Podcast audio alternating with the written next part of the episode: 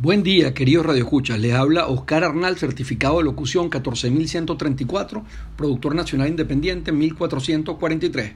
Aquí estamos por Radio Fe y Alegría Noticias.com, en la dirección de Radio Fe y Alegría Noticias Caracas, Ulma Osuna, en la coordinación Wilmeris Villalobos, en los controles José Urbina y en la producción del espacio Valentina Sigler. Nos pueden escuchar en nuestros podcasts en el portal de Radio Fe y Alegría Noticias y por la 1390 AM.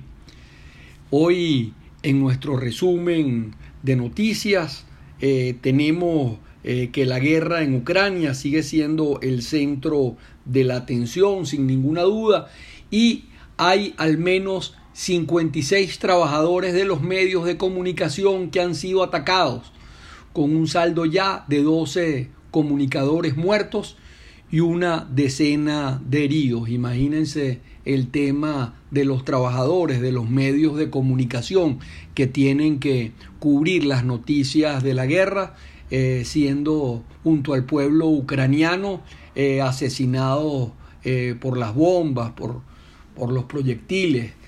Todo un problema que denuncian los, los organismos en solidaridad y las ONG que trabajan en esta línea eh, de investigación. Líder militar ucraniano asegura que Rusia quiere dividir Ucrania tal como sucedió con Corea, que se dividió en Corea del Norte y Corea del Sur. Entonces, eso es lo que dice este militar ucraniano, eh, señalando que eso es todo lo que quiere Putin. Autoridades prorrusas en el Donbass piden referéndum, quieren anexarse estos territorios a Rusia. Imagínense. O sea, no solamente eh, la proclamación de la independencia como se hizo en Crimea, sino que el paso siguiente sería un referéndum para hacer del Donbass un territorio eh, perteneciente a Rusia. Rusia lanza la batalla por el Donbass con el fin de lograr la división de Ucrania. Eh, cruentas batallas, sobre todo en la parte sureste del país, mm, en Mariupol y en toda la zona eh, que quiere anexarse eh, Putin. A pesar de que los objetivos rusos fueron rebajados al Donbass, bombardeos continúan en la mayor parte de Ucrania. Putin prohibió la difusión de la entrevista hecha a Zelensky por periodistas independientes rusos. Imagínense ustedes cómo está la, la, el cercenamiento en Rusia de la libertad de expresión, que periodistas rusos eh, de diversos medios fueron a, entrevistar a, a, Zelensky, lograron la entrevista y sin embargo esta entrevista no se puede eh, conocer en Rusia. Eh, porque como sabemos Zelensky ha enviado varios mensajes al pueblo ruso eh, pidiendo eh, se detenga esta masacre contra Ucrania y esta anexión, esta anexión. Han sido, digamos, pueblos hermanos y pueblos vecinos en Ucrania. El 70% de la población inclusive habla, habla ruso. Imagínense, imagínense la, la hermandad que esto eh, significa. O sea, hay familias, eh, grupos de familias, algunos en Rusia y otros en Ucrania. Pero bueno, ahora la guerra cambia todo el panorama, ¿no? En Turquía se reanudarán a partir de hoy las negociaciones sobre la guerra. Eh, hay escepticismo sobre este tema, pero digamos, hoy está prevista la reanudación de las conversaciones y eh, la solicitud que se considere de Zelensky de un alto al fuego. En otras noticias, ya fuera de Ucrania, aseguran que el regreso al acuerdo nuclear con Irán es cuestión de días si las sanciones de Occidente, sin las, sin las sanciones de Occidente, justamente los países occidentales podrán comprar el petróleo de Irán. Interesante esto porque eh, además se pretende cortar el suministro eh, de Rusia y la dependencia de Rusia. Entonces este acuerdo con Irán que había logrado, entre otros, Estados Unidos con el presidente Obama, vuelve por su fueros. Interesante noticia. Presidente de El Salvador asume plenos poderes con el argumento de enfrentar a las bandas criminales. Esto también está en todas las noticias internacionales. Eh, eh, plenos poderes, poderes extraordinarios para Bukele. El tema, eh, los asesinatos que están cometiendo las bandas criminales en los últimos días y horas. una ONG muy importante, Human Rights Watch, asegura a fuerzas de seguridad asegura que fuerzas de seguridad nacionales, que fuerzas de seguridad venezolanas tienen vínculos con la guerrilla colombiana, especialmente con el ELN, oído al tambor. Investigan pagos millonarios a oficialistas en el puerto de La Guaira.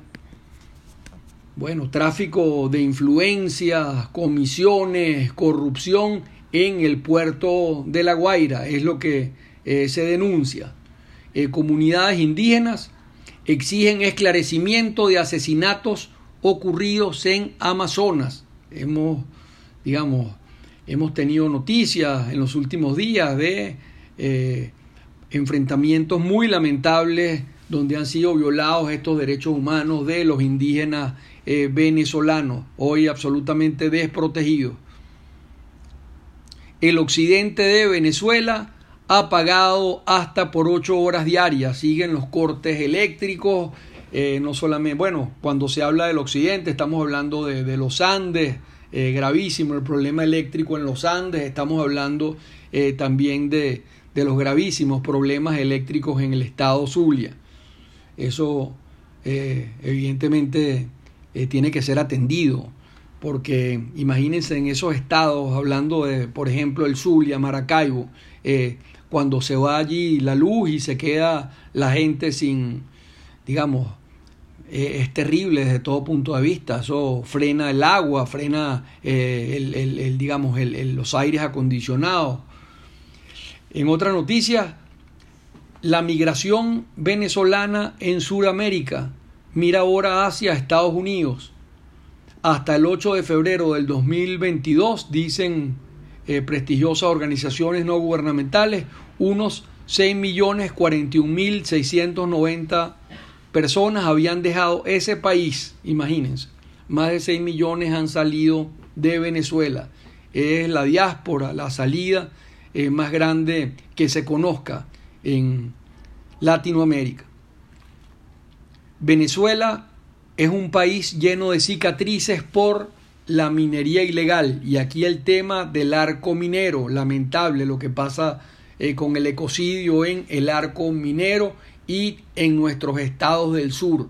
Eh, la lucha por el oro de sangre, como lo denominan, es dantesco. O sea, realmente eh, los trabajos forzados, la, la trata de blancas, o sea, lo que pasa en esos territorios eh, que están hoy día de alguna manera el garete, tiene que ser eh, solucionado.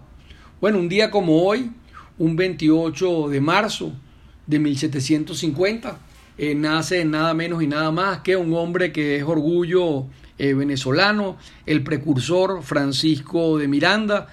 Su nombre aparece en el arco de triunfo de París.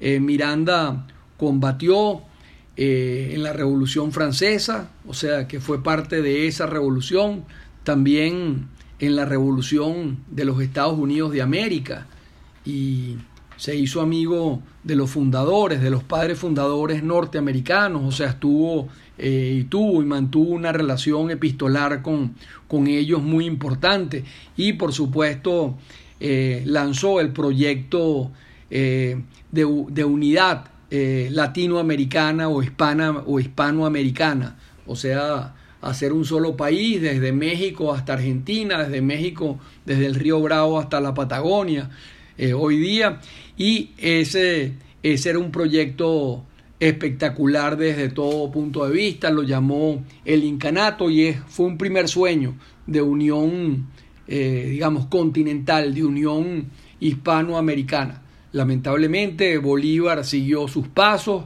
con la Gran Colombia, pero sobre todo en los últimos tiempos hemos visto que Venezuela salió del pacto andino, que era una especie de Gran Colombia, y eh, se convirtió en materia de política internacional en una especie de carrito chocón enfrentado a nuestros principales socios, Brasil, Colombia, eh, o sea, las Antillas menores en el norte, frontera norte con Venezuela, eh, lo que justamente castra esta, este ideal de, de Miranda, el precursor, y de Simón Bolívar, el libertador. La frase del día es una frase de Winston Churchill. Dice, el éxito es la habilidad de ir de fracaso en fracaso sin llegar a perder el entusiasmo. Fíjense ustedes, esa frase la encontramos también en Bolívar. Eh, Bolívar justamente hablaba del tema de, de la perseverancia, de la constancia, eh, del trabajo, eh, del trabajo tesonero, constancia y más constancia, perseverancia y más perseverancia para poder obtener eh, los éxitos, ¿no? Y esta frase de Churchill interesantísima, el éxito entonces es la habilidad de ir de fracaso en fracaso sin llegar a perder el entusiasmo, entonces optimismo, querido Radio Escucha. Y en la tarde de hoy tenemos como entrevistada a la diputada Maribel Castillo, ella ha sido también concejal, candidata a la alcaldía del municipio Libertador. No se pierdan de esta interesante entrevista, que ya regresamos, queridos Radio Escucha, después de estos breves cortes comerciales. Ya volvemos.